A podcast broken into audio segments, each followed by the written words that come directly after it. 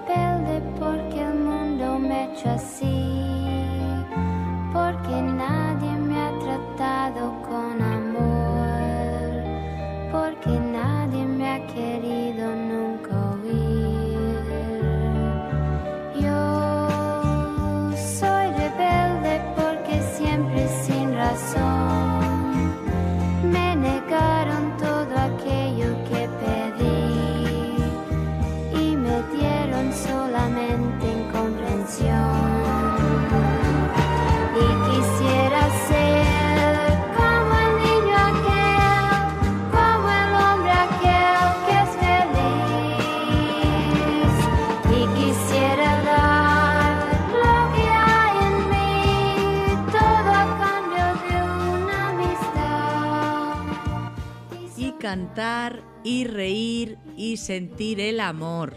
Qué preciosa filosofía de vida, ¿no, Francisco Blanco? ¿No te parece? Me parece que es una filosofía estupenda. Sí, ¿verdad? Eh, me ha encantado. Grande, Janet. Bravo, Janet. Bravo, Janet. Eh, Ainhoa Labarta, ¿tú eres una persona rebelde como Janet? Yo Te- creo que soy más rebelde que Janet, ella es un poco... Ella era solo la canción, Sí, era, ¿no? sí, No, me da un bueno. poco de pereza la señora. Os tengo que decir una cosa, soy- yo soy un poco rebelde. Ah, ahora eres rebelde. Sí. Ah, ¿no eras Pero- tú el que decías que no éramos rebeldes? Soy un poco rebelde, porque aquí esta latina de pacotilla Uy. os informa que ha grabado su primera coreografía de twerk. Bueno. Bueno, bue- o sea, y hacer twerk es rebeldía. Es el primer paso de un rebelde. Absolutamente. Bailar twerk. Luego absolutamente. podemos sacarte las redes. Cuando Estela, cuando me pasen el vídeo, os la, la veréis. Lo podemos publicar en No, no, no, no. Bueno, ya, bueno, puede que sea. Según- A soy una croqueta dando vueltas por el suelo.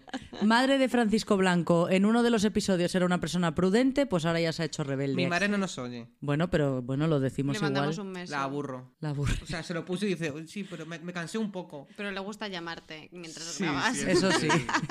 Sabe que estamos aquí. Te Eh, queremos. bueno, eh, ¿de qué vamos a hablar hoy después de esta fantástica canción de Bueno, Janet? pues por si no hay pistas suficientes, ya lo voy a desvelar. Atención, sorpresa, hablamos de rebeldes. Rebeldes en la historia, en la historia general, en el cine en particular, y comportamientos rebeldes y de rebeldía. Os tengo que decir varias cosas. En primer lugar, y es que los rebeldes se caracterizan por su resistencia y desafío a la autoridad. Muy Ojo, bien. la desobediencia sobre una obligación, sea o no sea una causa justa. Esto es, esto es importante, ¿vale? Hay los terraplanistas son un poco rebeldes, pero esas causas no, No nos justa. gusta. O sea, para, para ellos sí son Sí. causas Un justas, pero. Para. Miguel Bosé, eh, para él es un rebelde contra el COVID y contra el, Genial. el 5G, Muy pero bien. bueno. Pero en realidad eres un rebelde ridículo. Ridículo, efectivamente. No, a nosotros ridículo. nos gustan los rebeldes bien, no los Guays. ridículos, ¿vale? El, de- el rebelde suele ser una persona extrema, sarcástica, ingeniosa y seguro de sí misma. O sea, nosotros, ¿no? Total. Nos acabamos Sí, de definir. de- uno por uno, todos. Y que, y que conscientemente, y perdón, y que consciente de la realidad que le rodea, se decide por la acción y la expresión de su desacuerdo. Muy bien. No se suele callar. Mira yo. Ojo, esta característica que ofrecen los rebeldes nos despierta a las personas que no somos tan rebeldes una cierta excitación con ese ro- con mm, excitación con el roce, perdón, del roce con el peligro. Yo ya me he liado, perdón. no he entendido nada. ¿Quieres decir que la gente nos excita por su acercamiento a la peligrosidad? La gente nos excita así a secas. y roce. Y hay roce. Y aparte, Francisco está el roce salido. hace el cariño. este punto de, de, de rebelde como que nos da rock and roll ahí un poquito más. Bueno, vale, sí, pero hasta cierto punto. No nos pasemos que luego salimos Luego viene- escaldados, ¿eh? luego viene Luego ya viene la toxicidad. Toda la toxicidad absoluta. Eso Porque también te digo, creo que hay gente que se cree rebelde y realmente no eres rebelde, eres, Eres ridículo. eh, eres ridículo y eres tontísimo o tontísima, ¿sabes? Porque, Sí. bueno, creo que no, no todo el mundo nace para ser rebelde y no todo el mundo tiene capacidades. ¿Cómo decías tú esa frase de sexo, rock and roll, en realidad es no sé qué? eh, alcoholismo, drogas y cárcel y violencia. Pero ¿cómo era? Completa la frase. A ver, sexo, drogas y rock and roll es alcoholismo, cárcel y violencia. Eso es, correcto, Ala. muy bien. Claro, ¿Tommy Lee era rebelde? Sí, Sí. Era, re- era rebelde, pero era un rebelde Mal. muy tóxico. ya como la mayoría quizás. Claro, pero no, hay, eh, hay personajes de la historia que son rebeldes, que para mí significa otra cosa la rebeldía. Vale, son un no poco me, ejemplos. Claro, no me vale que seas una persona que se emborracha y pega a cuatro seguratas a la puerta de una discoteca. Eso no me parece ser rebelde, eso, no me parece vale. ser tontísimo. Eso Tontísimo. Vale, pues quiero que haya diferencia Sí. entre la rebeldía y ser tontísimo en la Vale, vida. ok. Correcto. Y ahora hablando de todas estas vainas, yo voy a hablar de una persona que, bueno, tiene un poco que ver también la rebeldía con las drogas, la verdad.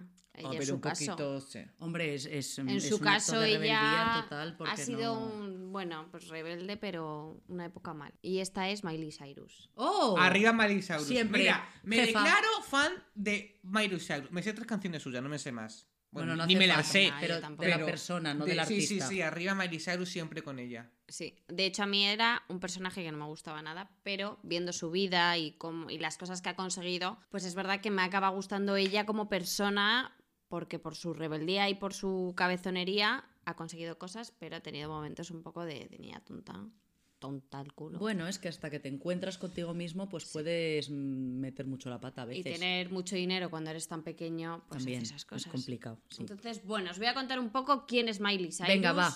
De dónde viene y qué es lo que es ahora. Entonces, eh, en la época que salió Hannah Montana y Miley Cyrus, ella nació en la generación, pues, de tanto de Hotel Dulce Hotel, las aventuras de Zack y Cody, que no sé si esto ya Begoña sigue No, sabiendo no- lo que es, no ha querido idea. investigar, ha No, no, pasado. ni idea.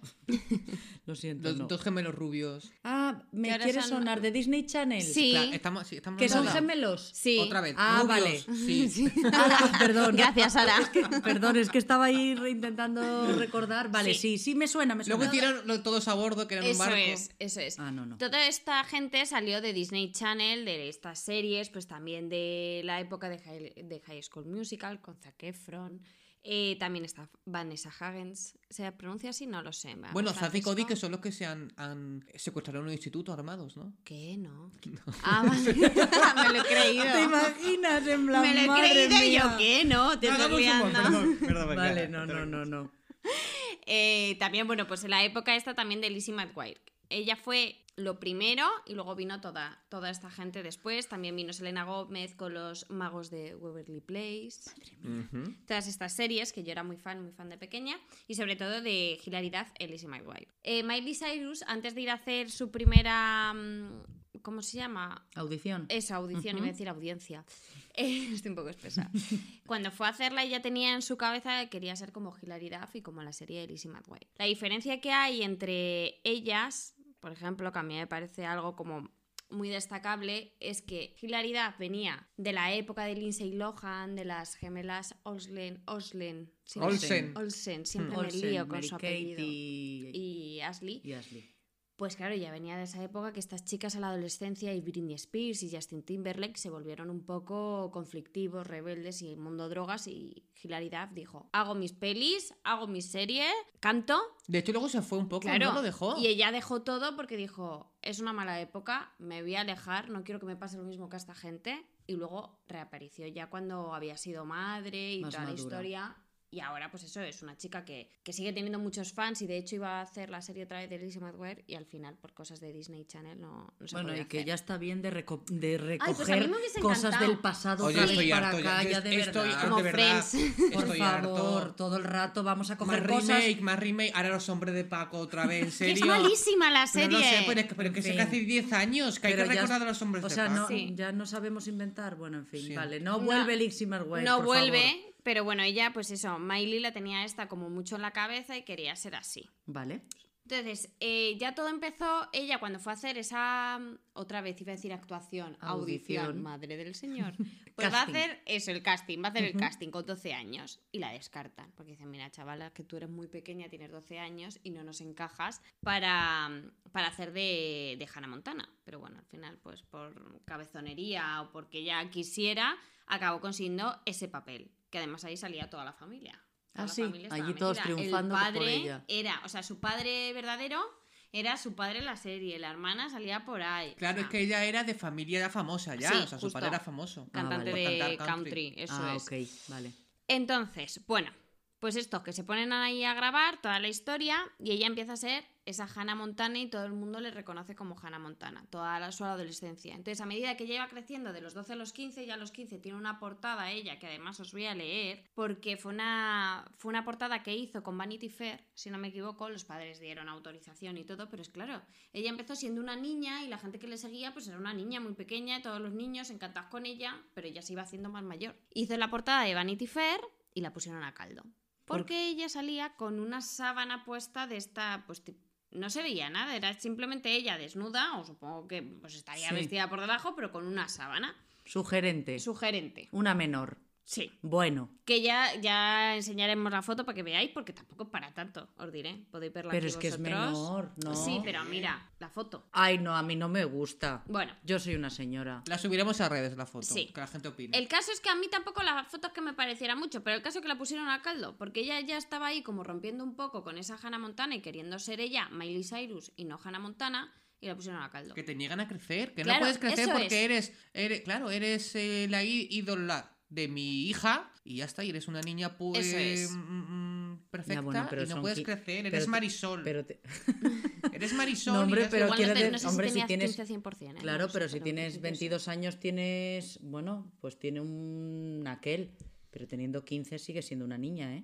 Vale. Encuesta en redes, a ver qué opinan A ver qué opinan. Bueno, el yo estoy caso, muy señora hoy. que eso, que a ella la pusieron a caldo y ella en su momento salió a pedir perdón y dijo, oye, pues si os incomodados, esto nos ha gustado a mis fans adolescentes niños, pues os pido perdón. Diez años después de toda esta vaina, ella publicó un tweet que decía, I'm not sorry, fuck you, 10 years ago. Que salía con la misma imagen que le habían puesto en plan, es que no me avergüenza de haber hecho esto. Ah, es que soy bien. yo, Miley Cyrus, yo decidí, mi padre les pareció bien, en su momento pedí perdón, pero hoy en día es que, es que no me arrepiento, es que es mi vida y he querido ser otra y no me habéis dejado. Es que o te empoderas o eres o vas a merced de, De lo que te de manden. lo que te mande la masa. Total. Totalmente. Entonces ella al final, cuando empieza, bueno, ya termina las temporadas estas de, de Hannah Montana, ya con la última, ella empieza a lanzar ya sus discos. Y sus discos más como ella quiere. Perdón, tengo una pregunta. Cuando ella hacía Hannah Montana, cantaba. Ella era, Sí, sí. era una niña cantante Eso es. dentro de la serie. Eso es, y ella simplemente Vale. se ponía una. Era.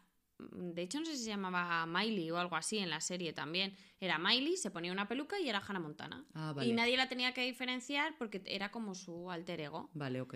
Ya en la serie como que dejaba de ser Miley y empezó a ser Hannah y bueno, y además a ella se le volvió un poco cucú todo este tema porque es que la gente no le reconocía y es todo el drama que ha tenido ella. Entonces ella en la serie ya cantaba Ah, vale, vale. y sacaba sus discos, pero claro, los discos iban dirigidos a un público infantil y ella ya pues, tenía 18 o 20 años ya, no sé la O niña sea, que ya tenía. acaba la grabación de Hannah Montana y ella saca su- sus discos como Miley. Y Eso aquí se lía es. un poquito Aquí parda. es donde se lía la historia. Ella lanza, eh, además el título es Breakout, en plan, Se quiero acabó. acabar con toda esta historia, no quiero seguir con esto.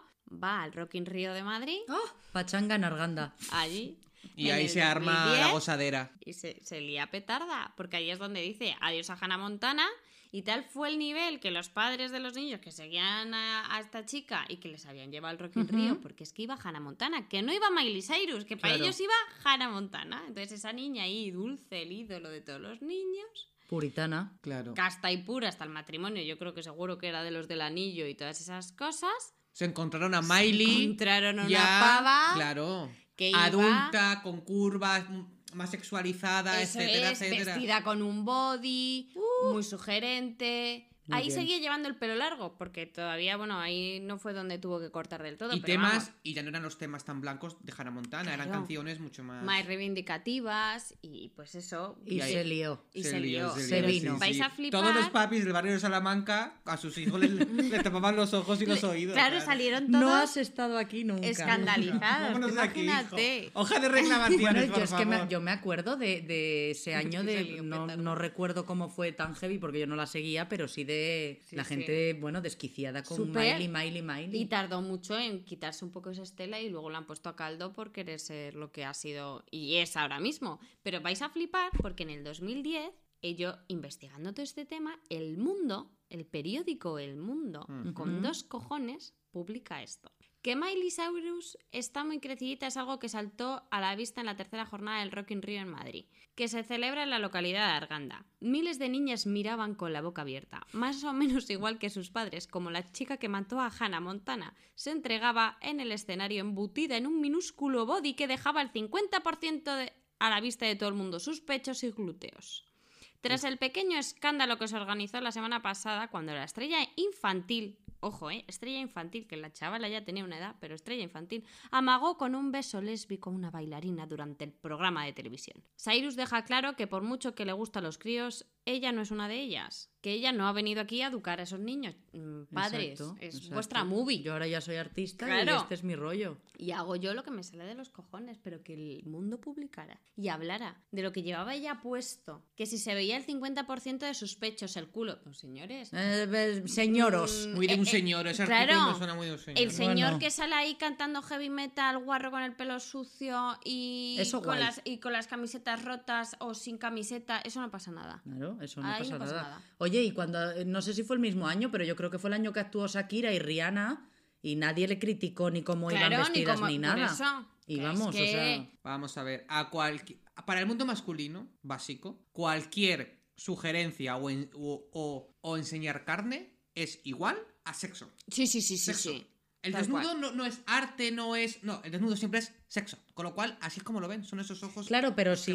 Rihanna sale al escenario con un top y un culot enseñando el 50% de su carne, es sexo. en el- sí es sexo, pero en el mundo no lo van a criticar. Lo que pasa que Miley estaba metida en, un- Claro. en una estrella infantil y ya no puede salir de ahí. O sea, en cuanto te encasillan, entonces, claro, es como, bueno, pues como Shakira cuando al principio iba de morena con- moviendo las caderas. Con el ordenador. Claro, hasta que luego, Con el Windows y claro, tal 98. cual. Y luego se puso rubia, empezó a sacar ahí las caderas, el baile, la danza del vientre. Entonces ya, ¡oh! Shakira ya no es tan artista como era antes cuando iba de cuero y con rastas. Eso es. Eh, por favor, señoros. El caso es que ya después de todo esto ya saca, iba sacando discos en los que intentaba todo el rato eh, recalcar que era que ya ella había matado a Hannah Montana, que ya no era Hannah Montana. Reivindicarse, sí. Entonces ya llega y en el tercer álbum dice, voy a ponerle otro título que es No puedo ser domesticada, Can't be tamed, en plan, déjame en paz, o sea, yo no, no voy a seguir siendo lo que tú quieres que sea. Entonces ahí ya en el, el 2013 es donde rompe totalmente con todo, con el disco que saca, que es cuando saca la canción de eh, Breaking Ball, que es ahí ella subida en la bola, Sí. con el pelo corto, ya en plan, oye, lo he intentado por activa y por pasiva. Y sacando siempre la lengua en todas las En todas. muchísimo. Mm. En todas, ahí es. O sea, ella hasta ese momento estaba intentando seguir siendo ella, pero necesitaba ya algo eh, mucho más loco para que la dejaran en paz con el tema de Hannah Montana y que se la reconociese a ella como, a- como artista. Esa rebeldía de decir, necesito que me reconozcan a mí como soy yo. Ella acabó odiando, de hecho, a Hannah Montana y a todo lo que había alrededor, porque no podía más con el tema. Entonces, bueno, ella al final, eh, la época más rebelde que ha tenido ha sido desde ese 2000, 2010, que ya fue cuando sale en el Rock in Rio. Luego ya en el 2014 además ella se va al Nassau Coliseum en Nueva York, hace un concierto y saca un cartel detrás en plan, queridos padres, aquí hay canciones explícitas, no me vengas a contar luego vainas y aquí has traído a tu hija por lo que lo hayas querido traer. O sea, a mí déjame en paz. O sea, ya no sabía ni qué hacer ella para que la, la- la olvidaran. Entonces luego además, ella es una tía además muy reivindicativa en todo momento, Sí, que a sí. raíz de todo esto ella como persona es una tía que tiene muchos valores y que ha luchado mucho por, eh, por cualquier colectivo para decir, oye, yo tengo una voz, le puedo dar visibilidad a esto, estoy harta de que si tengo que justificarme porque soy bisexual, que si solo me pueden gustar los chicos, que si ahora me gustan las chicas, es una tía que ha estado criticada todo el rato Constantemente, sí. todo el rato. Entonces ella al final en el colectivo LGTBI siempre ha estado muy presente. Además ella se ha enfrentado a Instagram y publicó una foto desnuda en plan, venga Instagram, también me lo vas a censurar. Es una tía que es que todo el rato, todo lo que hace, También aparte de para llamar la atención es para decir, oye, aquí hay un punto de inflexión y no podemos seguir como hemos estado hasta ahora. Que la tía a mí la verdad que con todas estas cosas que he ido viendo de ella eh, me ha gustado mucho. Sí, sí, sí, muy fan. Me ha gustado mucho. Ella en el. En, ¿Cómo se llama este chico? Jimmy Fallon. Fue, mm, fue en Navidad, ahí. Pues, ¿qué, qué dijimos que era esto? No era como el hormiguero, era como. No, más como buena fuente, Eso, ¿no? como buena Más rollo fuente. Buena Eso Fuente, es, sí. que fue allí, cantó y cantó una canción que era la de Villacico de Santa Baby. Mm. Pero ella no iba a cantar Santa Baby y Santas Pascuas, no. De buen ella rollo. llegó allí y le metió una serie de frases como el mejor amigo de la mujer es la igualdad salarial o yo puedo comprarme sí. mis propias casas y Claro mis propias sí. cosas. Diva. Muy bien, claro. En plan, bueno. oye, yo sé que soy una tía que tengo mucha pasta, pero voy a hablar también por aquellas que no la tienen y que no pueden ahora mismo permitirse lo que yo me permito.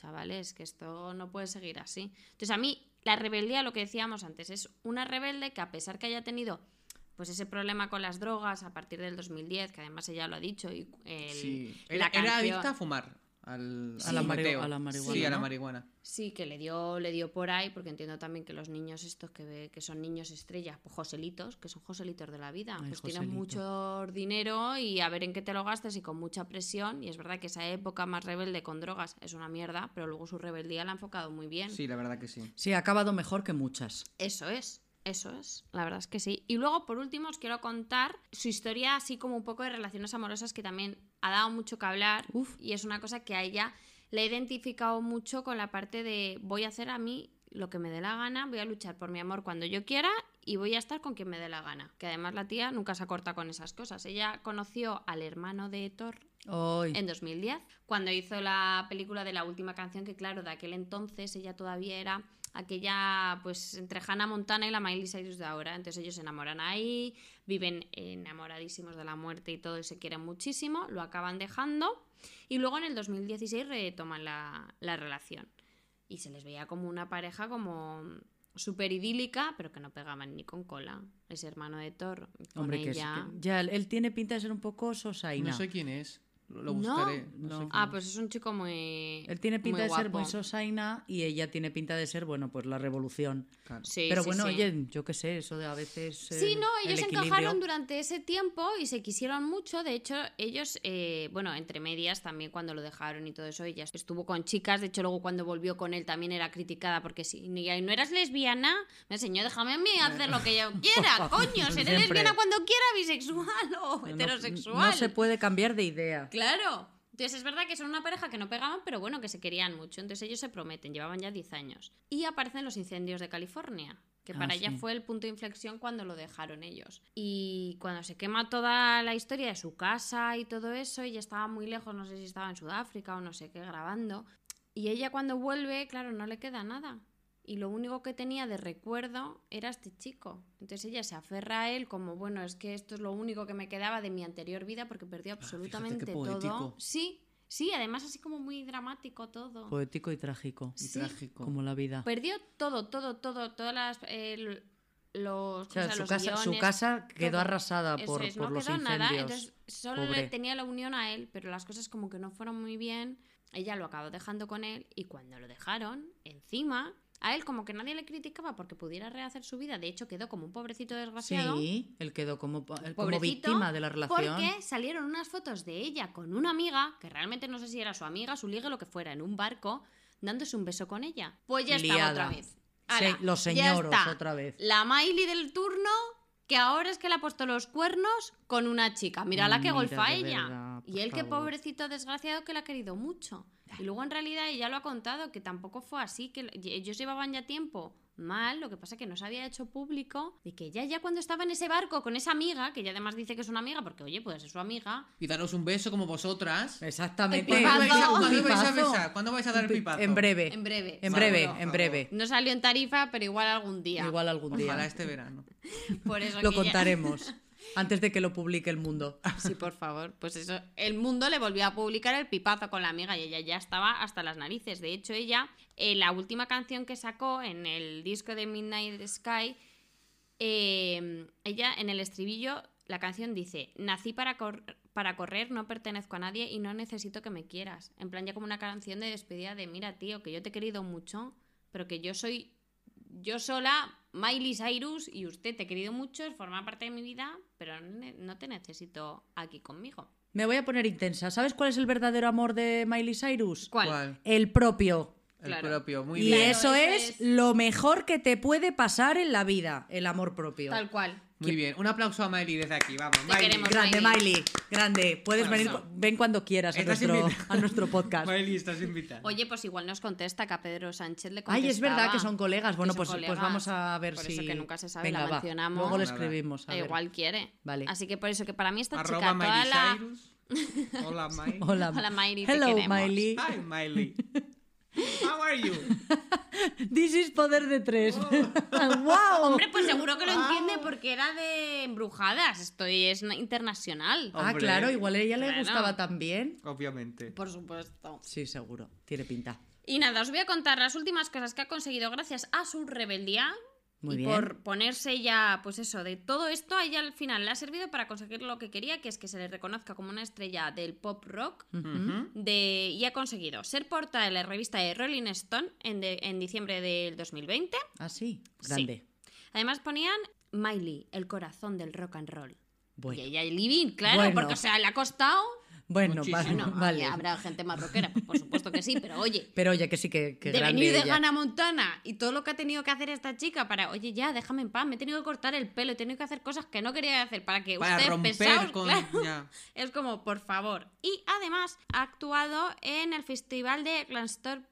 Liado. Glastonbury. Eso, coño, que se me hace la boca trapo. Y, y fue en el 2019. Ah, así pues que ella muy ya jefa. ahí con esas cosas ha quedado como tranquila de decir, bueno, ya todo esto lo he hecho, ya, ya he conseguido toda esta historia, ahora voy a perdonar a Hannah Montana. Y él, eh, hace poco, que fue el aniversario, no sé si 15 años o algo así, que ya había acabado Hannah Montana o que había empezado Hannah Montana, le escribió una carta a Hannah Ah, sí. agradeciéndole todo lo que había conseguido gracias a Hannah y que sin ella no sería lo que es ahora. Así que por Ah, fin es esa bonito. disforia que tenía con su aquel, Eso es yo bonito. pues sí. ya lo, lo ha perdonado y sabe que gracias también a Hannah Montana es lo que es ahora. Así que mira, una historia de rebeldía en plan guay. I came in like a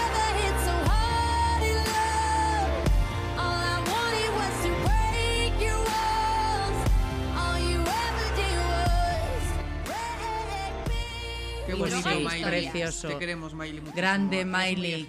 Grande. Miley, muy bueno, bien. Yo, yo os- traigo otra, otra cosa, otra historia que igual no es tan pop, pero está muy presente, ¿vale? Pero es rebelde también. Hombre, es súper rebelde. Súper rebelde. Sí. Como rebelde Y guay. tiene una parte romántica. mm, Hombre, de lo que te gusta a ti. Sí. Es que eres intenso, ¿no? Sí. Un poquito, un poquito intensito. Bueno, vamos a ver. Os voy, os voy a contar la historia de unos rebeldes. Bueno, os, doy- os hago una pregunta. ¿Sabíais que la ciudad de París fue liberada de los nazis por republicanos españoles? No. Grandes esos republicanos. Vale, os voy a poner un trocito de un documental y ahora lo comentamos, ¿vale? 26 de agosto de 1944. Un día después de la liberación de París, el general de Gaulle desfila por los Campos Elíseos. En torno a él, miembros del Consejo Nacional de la Resistencia, oficiales, la muchedumbre, la euforia. También los vehículos de la división blindada del general Leclerc, half-tracks, semiorugas encargados de la seguridad del general. Cada uno lleva un nombre, un nombre español. A la izquierda del general, el Don Quijote. Detrás, el half-track Le Pingouin, los pingüinos. El apodo que los franceses solían dar a los españoles. Por último, el half-track número 40655, el Madrid. Estos vehículos pertenecen a la novena compañía de la División Leclerc, llamada por todos y para la historia, la 9. El lugar que ocupan, encabezando ese cortejo histórico, no es casual. El hombre que se apoya en su vehículo es el capitán Raymond Dron, francés libre de la primera hora y uno de los pocos franceses de la compañía. Dron es el comandante de la 9. En el diario de campaña de ese día anota, la compañía española, la primera en penetrar en la capital, ocupa en el desfile un puesto de honor.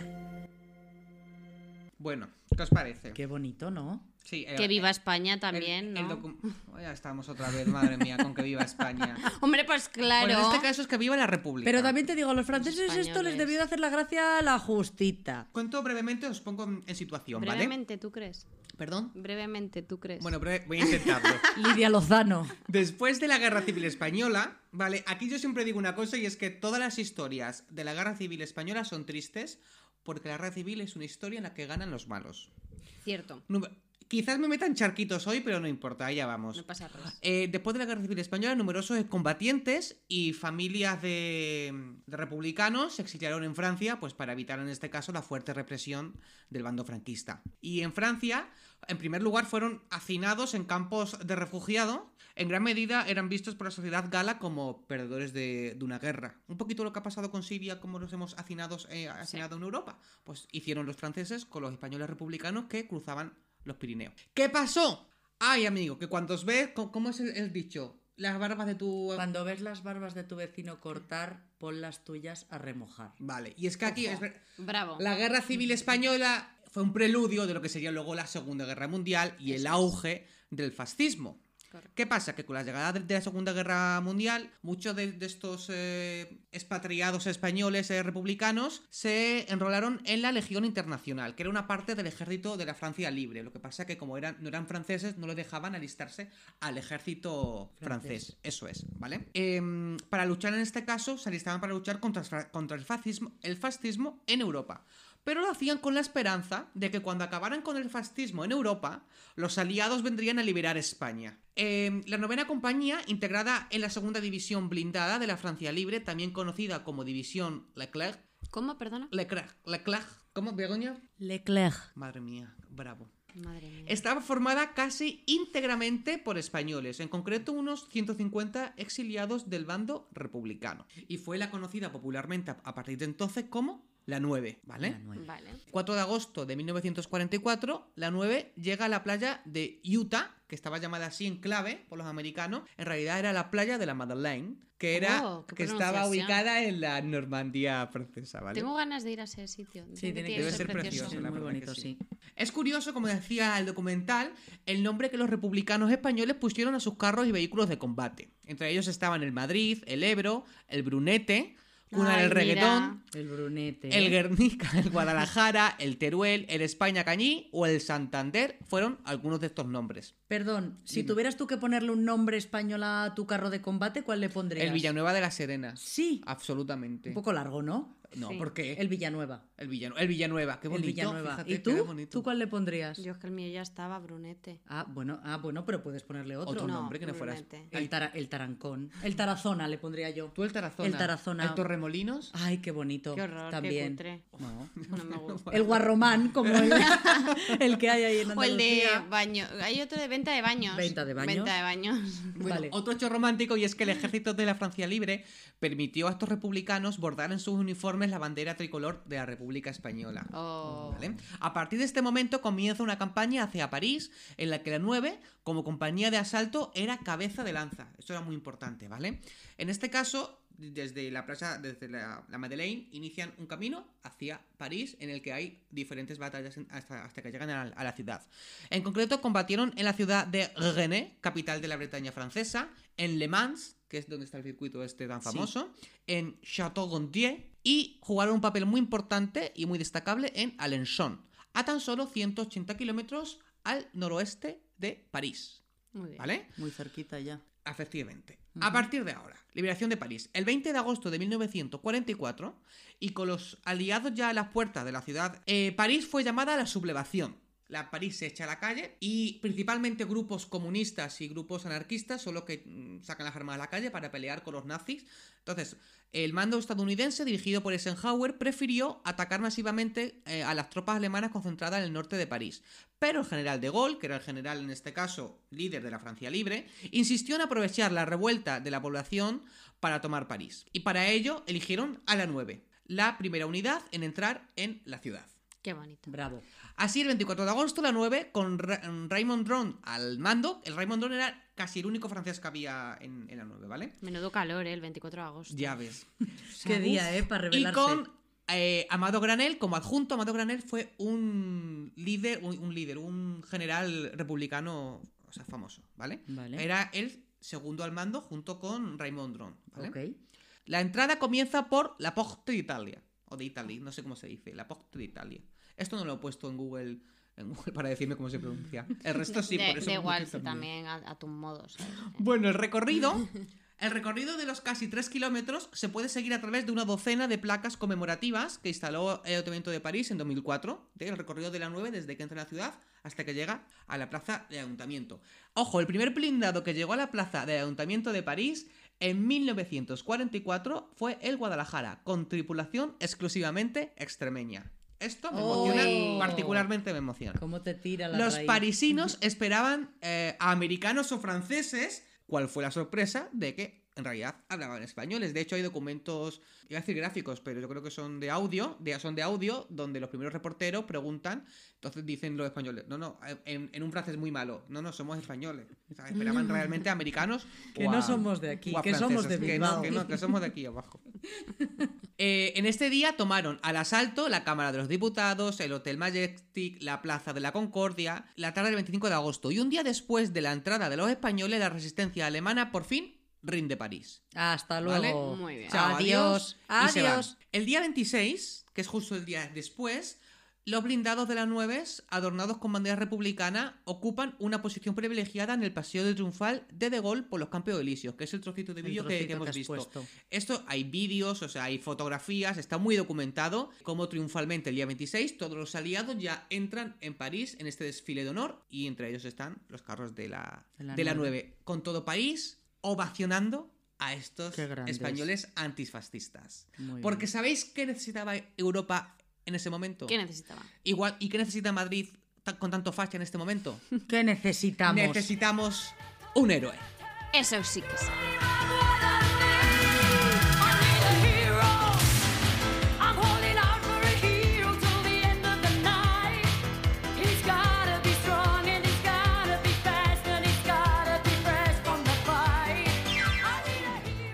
Necesitamos un héroe, por favor, un héroe que liberara a Europa en esa época de los fascistas y elimine Madrid de tanto facha.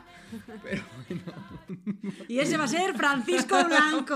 No, yo no, yo no. No, va a ser Albert Rivera. Porque como dijo un gran. un- esto creo que fue un filósofo. Un filósofo. mm, Vamos a De jugárnosla, la antigua sí. griega. Venga, vamos, Gre- de la- Grecia. Me la, me la juego, pero no Venga, recuerdo quién fue. Juégatela. Dijo: Enséñame un héroe que yo te enseñaré una tragedia. Y fue lo que pasó un poco con la 9, en este caso, ¿vale? Porque la 9 acaba París, pero sigue su preliplo hasta acabar con el, con el nazismo en, en Europa. De hecho, los españoles de la 9 llegaron hasta casi, bueno, hasta casi no, hasta el nido de águilas, que fue como último refugio de Hitler que tenía por, Qué cracks. Efectivamente, y llegaron hasta allí, pero deciros que del- de los 150 integrantes iniciales, eh, solo sobrevivieron a la Segunda Guerra Mundial 16. Qué pena, ¿eh? Qué bestialidad, ¿eh? Y en su momento nunca se les reconoció. Fueron expatriados a partir de entonces porque en España no podían volver porque estaba el franquismo. Claro. Y tuvieron muchos que mm, hicieron su vida ya en Francia. Nunca llegó esa gran alianza para compartir el fascismo en España. Pasaron eh, millas, ellos ¿eh? esperaban que los Se aliados devolvieran. entraran por los Pirineos y también recuperar España. Nunca pasó porque, si recordáis, a partir de entonces cambia el bloque geopolítico Sí. y el enemigo es el comunismo. A partir de entonces, en, ese en esa nueva ge- geopolítica, eh. Franco Franco estaba no pachaba a nada. favor del, del- Era el menor de sus problemas. Sí. Claro, del grupo occi- occidental en contra del comunismo, con lo cual... Que mm, no te puedes mm, fiar de los franceses, que te la lían. Te la lían, ¿no? Que te la lían. Ya, un poco es así.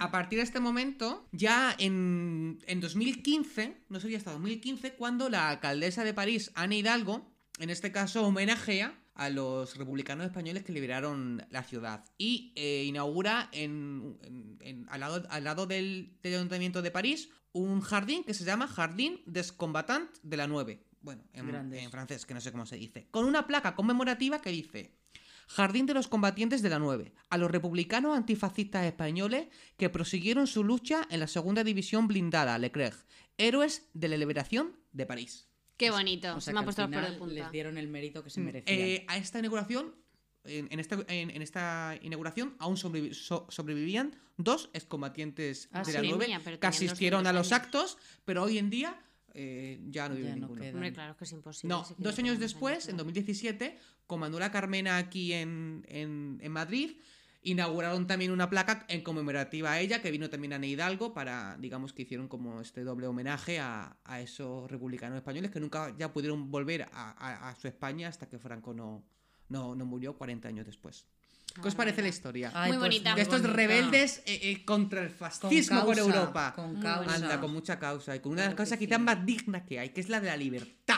Exacto. Eso es. Joder. Y luchar por los ideales. Así es. Totalmente. Bueno, pues yo eh, voy a ir- volver hacia la, hacia la parte más pop. Bueno, esto no es pop, pero mm, más que Más la que la 9. Segunda Guerra Mundial, Sí, más sí, que la Segunda claro. Guerra Mundial, sí. Cultura bueno, yo estaba pensando en plan, ¿quién es rebelde? ¿Qué podemos hablar de rebeldía? No sé qué. Y claro, el primero que te viene a la cabeza es James Dean y Rebelde sin causa. Ajá. Pero mira, eso está ya más manido y es una pesadilla. Estamos y fenomenal. Mira, James Dean, ok, no me interesa. Entonces iba yo un día en el autobús y dije, ¿qué puedo hablar? ¿Qué puedo hablar? Y claro, ¿cuál ha sido uno de los movimientos musicales, artísticos, sociales, eh, literarios más rebelde, más transgresor y revolucionario del siglo XX? El twerk, pero el twerk es del siglo El XXI. reggaetón. No es el twerk ni el reggaetón. es el punk. ¡El punk!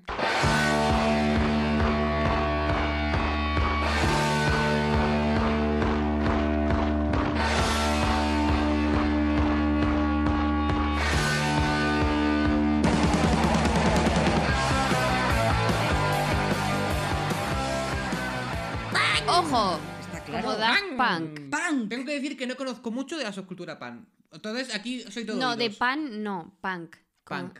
Punk. Eso. Bueno, Pero yo veía Punky Brewster. Ah, yo también. No sé qué Bueno, sí, un, otro tipo de punk. Pero bueno, pues yo te voy a contar cosas sobre el punk para que te vayas de aquí mm, sabiendo mm, Punky. punky, siendo bien. tú punky.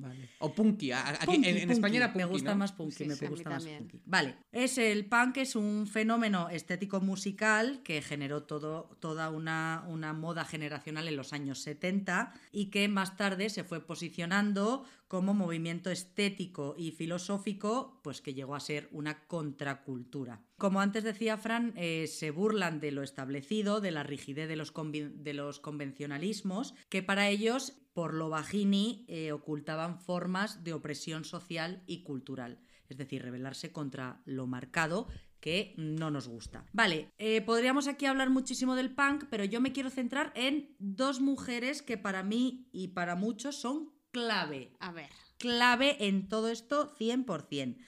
Dos mujeres que vivieron paralelamente el nacimiento del punk, una fue en Londres y la otra en Nueva York. Ambas son iconos, una por ser conocida como la madre y creadora del estilo punk y otra por ser la líder y cantante de uno de los grupos más emblemáticos de la música punk. La primera es la diseñadora Vivian Westwood. Tengo que, reco- con- eh, que reconocer que yo no sabía quién era esta señora. A mí me ha gustado mucho. Perdone, pero ¿usted quién es? Hasta que tú has traído el tema y cotilleé un poco el guion. Vale, No pues sabía quién eh, mucha gente la conoce a día de hoy, o por lo menos le suena su nombre, Sí. porque es la que firma el vestido de novia de Sarah Jessica Parker en la película de Sexo en Nueva York. ¿Vale? Pero antes de eso, esta señora ya se había conocido todas las comisarías de Londres eh, bien. Saludaba a la gente al entrar por la puerta, en plan, hola, Hola, soy Vivian". hola, aquí estoy otra Vivian. vez, genial. Vale, y la otra que es mi referente en la vida, salvo por el tema de las drogas, como bien sabéis, la tengo puesta en mi casa en un sitio de honor. En la nevera. En la nevera que es el mejor sitio de tu casa. Claro que sí, es, es- es lo que más visito de toda mi casa. Oye, voy a hacer foto para sacarla luego en redes. Claro que sí. Es la gran Débora Harry, cantante y frontwoman del grupo Blondie, ¿vale? Que yo no sabía quiénes eran tampoco, pero sí las canciones. A partir de ahora la vas a querer y adorar tanto, tanto, hecho- tanto como yo. Ayer la escuché en el barcoyote. Claro, es que sale en Barcoyote. Claro. Bueno, pues nada, eh, Vivian Westwood en Sexo en Nueva York y eh, Debbie Harry en el Barcoyote. Eso es. Para el- eh, los oyentes y oyentas que no sepan ahora mismo que es- quién es Blondie, Begoña, ¿podrías tar- tararearnos algún tema de Blondie? sí, es verdad. Bueno, podría tararearlo Ainhoa, que vio ayer el barco yote. No, pero a ti te gusta cantar, hija. A mí sí, a mí me gusta cantar. Venga, a ver, a- venga, alguno One conocido. way or another, I'm gonna find you. I'm gonna get you, get you, get you, get you one way. Guau, Va- vale, ya fabuloso. Gracias, sí. Vale, ha quedado claro. Artista. Madre mía, yo en Eurovisión el año que viene. Artista viva. Bueno, os voy a contar la vida de estas dos mujeres de forma paralela porque realmente lo vivieron a la par, ¿vale? Cada una al- a un lado del charco, pero bueno, a la par lo vivieron. Vivian nace en 1941 en un pueblo de Inglaterra y Debbie nace en Miami en 1945. Aunque Vivian y el mundo de la moda no estuvieron unidos desde el principio, Debbie y el mundo de la música sí, porque ella tenía clarísimo que quería liderar una banda de rock que en ese momento no había mujeres que lo hicieran, o por lo menos no al nivel que ella quería llegar. En el año 67, Vivian era profesora de educación primaria. Ella estaba casada y tenía eh, un hijo, pero aparece en su vida Malcolm McLaren, que es reconocido como el padre del punk. Lo que hace que ella ponga eh, fin a su matrimonio, se mude a Londres y suponga el comienzo de su nueva vida. O sea, ¿vale? Le ya. da un Joder, giro Todo por amor, ¿eh? Todo o sea, por ella amor. casada con hijo y maestra, dijo, conoce a este chico y dice chao. eh, me lío la manta a la cabeza y me voy a Londres a vivir mi vida. Muy ¿Vale? bien. O sea, fenomenal y a día de hoy es quien es por dar ese cambio en su vida. Por aquel entonces, Debbie Harry decide mudarse definitivamente a Nueva York porque había estado viviendo ahí alguna vez, pero bueno, mm, que sí que no, que sí que no. Pero de repente dice, mira, me tengo que ir allí porque yo estoy decidida a triunfar y me tengo que ir a Nueva York. Vale, aunque Vivian por su lado sigue dando clases hasta el año 71, aún ya estando en Londres, Malcolm abre la famosa tienda de Kings Road en Londres, que es germen del movimiento punk. En aquel momento se llamaría Let It Rock, hasta que en el 74 pasa a llamarse Sex. Sex. Toma ya. Que la tiendecita es muy chula, la fachada. Sí, existe, a día de hoy todavía Está muy existe. guay, yo creo que es mítica. Allí Vivian, ella empieza a vender sus diseños, a crear sus modelos y empieza a forjar la marca Vivian Westwood. Un año antes de eso, en el 73, Debbie Harry conoce a Chris Stein y juntos, primero como amigos, aunque luego acaban siendo pareja, en el año 74 crean el grupo que daría paso a Blondie, porque primero se llamaron Angel and the Snake y más tarde Blondie and the Banzai Babies. Madre mía, qué Pero largo. claro, era muy largo y al final se quedó como Blondie en, mm, en relación a ella porque, Porque ella era rubia, ¿no? rubia platino. Un no era rubia real, pero ella pues mm, se tiñó y ahora pues rubia para siempre. Un momento. Para la gente Verás. que nos oye Verás. y no tengo ubicado que es Blondie, ¿podrías estar areando otra canción de Blondie, por favor? Pero, pero yo qué te he hecho Esto a ti es en la, la vida. voz. Tan, tan. ¿Qué te he hecho yo a ti en la vida? Venga, a ver. Es tu momento. Eh, Mira, voy a cantar una más actual, del año 97, ¿Sí? que igual es más conocida para Dice la más gente. actual. A No, ver. a ver, quiero decir, o sea, Igual fue música así. que yo sepa, igual ayer Blondie no sacó un disco. Yo te voy a cantar una que es la A de. Vale. Maria. You gotta see her. Música, sí, seguro. ¿Esto es. Blondie? Sí. Madre mía. Cuando volvieron a juntarse en el año 97. Que lo Pues sí, petaron. lo petarísimo. porque ella lo peta siempre, porque ella es, Es un mm, reina. Vale, eh, bueno. Por aquel entonces, año 73-74, el marido de Vivian, Malcolm, estaba en Nueva York y conoció a un grupo muy mítico de aquella época, muy glam rock, que se llamaba los New York Dolls. Los podéis escuchar en Spotify. Yo hace poco los he estado escuchando, mola mucho. Nos lo apuntamos. Em, tenían una estética muy particular, o sea, eran rollo travestis, con cardados, mm, tacones de plataforma, vestidos de mujer. Entonces esto dejó como a Malcolm muy flaseado y dijo, bueno, esto es una fantasía y no tiene nada que ver con lo actual, porque claro, también venían de los Beatles, venían de una época de rock, pero un poco rock más convencional, bueno, estaban saliendo ya los Ramones y tal, pero bueno, no era mm, otra cosa totalmente diferente a como, diferente como los New York Dolls. Y además, este grupo era el favorito de Debbie Harry porque a ella le flipaban, o sea, estaba en plan groupie, o sea, eh, loca de amor por Me ellos. encanta. Pero ella llega a reconocer en su biografía que es porque en realidad quería ser como ellos. Eh, Malcolm eh, se convierte durante un tiempo, un breve periodo de tiempo, en manager de, de los New York Dolls, pero eso no acaba bien del todo y tal. Al final se vuelve a Londres y allí es donde él dice, bueno, vamos a ver, yo quiero montar esta movida en Reino Unido, así que voy a montar un grupo mm, que lo pete. Entonces contrata o ficha a tres tíos para montar un grupo, pero claro, le falta como el vocalista. Y dice, bueno, pues no sé, no sé, no sé. Y de repente entra en la tienda un chavalín con el pelo verde de punta y con una camiseta con una imagen de los Pink Floyd y pone a mano, en plan como graffiti, pone los odio. Y entonces dice, ¿pero este quién es?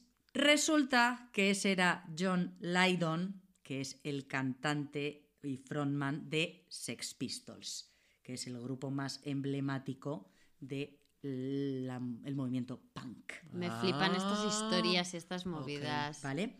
Sobre esto os voy a recomendar un libro muy muy guay que se llama England's Dreaming de John Savage, que trata sobre todo el movimiento punk, los Sex Pistols, la cultura inglesa en aquella época. Es súper guay el libro, mola muchísimo. Antes de, de que nazcan los Sex Pistols, Vivian se empieza a cansar un poquito del tipo de moda que está haciendo. ¿Vale? Porque en aquel momento se llevaba mucho la estética Teddy Boy, que era eh, como gente como con trajes muy, muy vestidos de la época eduardiana inglesa. Y ella dice, bueno, a ver, eh, aquí hay que cambiarlo porque esto está ya más Esto me pasado". aburre ya Sí, muchísimo. me aburre mucho. Entonces empieza a diseñar ropa donde abundan las cadenas eh, de perro, los pinchos, los imperdibles, las cremalleras por todas partes, botas militares, todo esto mezclado con tartanes escoceses y estética bondage, bueno, pues lo que conocemos como el punk y Ujú. duro a día de hoy. Y entonces por eso a ella se la considera como la madre del punk, porque ella es la Ya que diseñó Es toda la guay, estética. ¿eh? Claro, toda la estética punk nace gracias a ella. O sea, él hace la música. Claro. Él es, él, es la, él es el manager de los Sex Pistols, entonces por eso es el padre, porque realmente, bueno, aunque coge la idea de los New York Dolls, él lo traslada a Reino Unido Y ella hace toda la estética. y ella toda la estética. ¿Qué pasa? Que la tienda Sex, pues es el, el núcleo. Claro. O sea, todo lo que se Todo cuece. concentrado ahí. Claro, todo lo que se cuece en el mundo punk está en esa tienda. Fue el centro neurálgico. Con lo cual ellos son los padres y de ahí baja todo lo demás. Mientras en Londres pasa todo esto, en, eh, en Estados Unidos, en el 76, Blondie lanza su primer disco, que no lo peta del todo porque su verdadero éxito llega con, con el disco que sacan en el año 78 y a partir de ahí pues es historia de la música. O sea, ellos son un grupo súper emblemático del movimiento punk y luego pasan a ser también muy emblemáticos del estilo New Wave. O sea, ella consigue su sueño y es eh, reina y Reina, diva del moda. mundo y la te quiero, Debbie. Y a Pepa Bueno también. a Otra Pepa reina Buena en- también, en pero es diferente. Pero no sí, hace es punk. diferente. Ella. Eh, Que sepamos, no. Claro, yo de, de esto, porque a mí me gusta tanto Debbie, porque es una cosa que quiero destacar. eh, claro, en aquel momento es eso, no, no había mujeres que fueran líderes de un grupo y que a la primera persona que se la reconociera fuera a ella, frente a ellos. Total. Entonces, yo me he estado leyendo el- la biografía que ha sacado ella, que se llama De Cara, que se publicó en el 2019 y que me ha flipado, porque bueno, me flipa ella, era esperable. Entonces ella dice sobre, sobre el tema de ser eh, blondie de blondie. Estaba enfatizando la idea de ser una mujer muy femenina con un juego muy masculino. En las canciones decía cosas que las mujeres cantantes no decían por aquel entonces. En las letras no era la chica sumisa que le suplicaba que volviese. Yo lo machacaba, echándolo de mi lado y también machacándome a mí misma. Mi personaje en Blondie era una muñeca hinchable pero con un lado muy oscuro, provocativo y agresivo. Lo exageraba, pero yo iba muy en serio. Me encanta. A ver, es 8M mm, por los cuatro costados esta señora. Sí, un poco sí, empoderamiento favor. femenino. Sí, sí. O sea, tiene la sangre púrpura esta rompe- señora. Claro. Claro, Rompe el rol femenino de la época. claro, exactamente. En plan, que no me contéis movidas, que yo voy a ser la reina de todo esto. Y así fue. Bueno, el grupo Blondie se separa en el año 82 y hasta el 97, como he dicho antes, es, eh, no vuelven, que, que deciden juntarse. Entiendo que porque, bueno, pues por pasta o por lo que sea, pero siguen en activo actualmente. Podremos ir a un concierto. No siempre se juntan por pasta, también se juntan por focos. Bueno, también. tu vida bueno, cuando porque- no estás en la carretera o con un teléfono Ya. pendiente o esa- pues igual es aburrida, No, no, entonces claro. vuelves. Y es adrenalina y que al Claro. final, bueno, pues si es lo que te apasiona, Sí, hay mucha gente que se cantante. va y luego vuelve. Esperanza Aguirre se fue de la política y volvió porque se, dio cuenta que en su palacete con su marido estaba aburrida de la vida. Eso es, pues quiero decir, al Dijo, ¿Quién final es este señor que está aquí a mi lado? hay gente que se en la aburre en la rutina. Es que los rebeldes se aburren en la rutina. Aburren Esperanza Aguirre es una rebelde. Sí, rebelde, salió a dar cacerolada. ¿Cómo se ca- ca- Cacerol- sé qué me pasa hoy? Contra el gobierno. Sí, Es una rebelde. sí, en el año pasado. La vi yo por ahí. Bueno, por su parte, Vivian y Malcolm, ellos siguen juntos hasta el 84, que se separan de muy malas eh, formas. y Ah, bueno, pena. pues como todas las relaciones que yo cuento, que son Tóxicas. Madre mía, acaban todas Madre malamente. mía, no sé si algún verdad. día contaré alguna buena, o sea, acaban todas fatal. Eh, ella continúa su viaje en solitario como una de las diseñadoras más rebeldes y transgresoras del mundo de la moda, hasta lo que es a día de hoy, que, bueno... Sí, es muy eh, reconocida. Si no la conocéis, metéis en Google Vivian Westwood Diseños y flipáis en colores porque es Y ella además el estilo que tiene, Sigue el viva. pelo y Sí, todo. sí, sí, o sea, yo siempre, cuando hablamos de personajes así de, de una época, siempre me gusta eh, dejar claro si siguen vivos, si no, si tal No, y cual, sí, sí. para que... Pues Miley Sí. Cyrus sí, y Ma- Marisa, Frente a todo pronóstico, bueno, yo qué sé. Nunca se sabe. ¿Sabes? Eh, ¿No cuántos años tiene Miley Cyrus? Podía ser de la generación Pues esa del dos menos 27 ya. de Kurt De Cobain y Amy. Winehouse. Vale, que... vale, vale. Bueno, pues, bueno, pues Debbie y Vivian, ellas siguen actualmente con vida y son eh, activistas de diversas causas como el medio ambiente, el movimiento LGTBI o los derechos humanos. Gente guay. gente, gente rebelde de verdad. Rebeldes, bien. Bien. Eso es, un no rebelde de bien. Y no rebeldes más Miguel Bosé. Mal, No. Miguel Bosé. Me encanta el concepto rebelde ridículo. Sí. Creo que lo voy a empezar a adoptar en mi vida. Vale. Pues, eh, chicas, ha terminado, hemos terminado por hoy. Oye, Uy, pues qué bien, bonito, ¿no? Nada, qué así se ha pasado todo corriendo, rapidísimo. Rápido, Se nos rápido. pasa la vida. Pues sin nada más, recordamos que nos sigan en las redes, que hagáis felices a Ainhoa, entonces hagáis muchos, muchos mm, compartir o mm, Y likes. Y y likes. likes y esas cosas. Y nos vemos en el Y próximo seguidores. programa, la próxima semana. Un besito. Adiós. Adiós.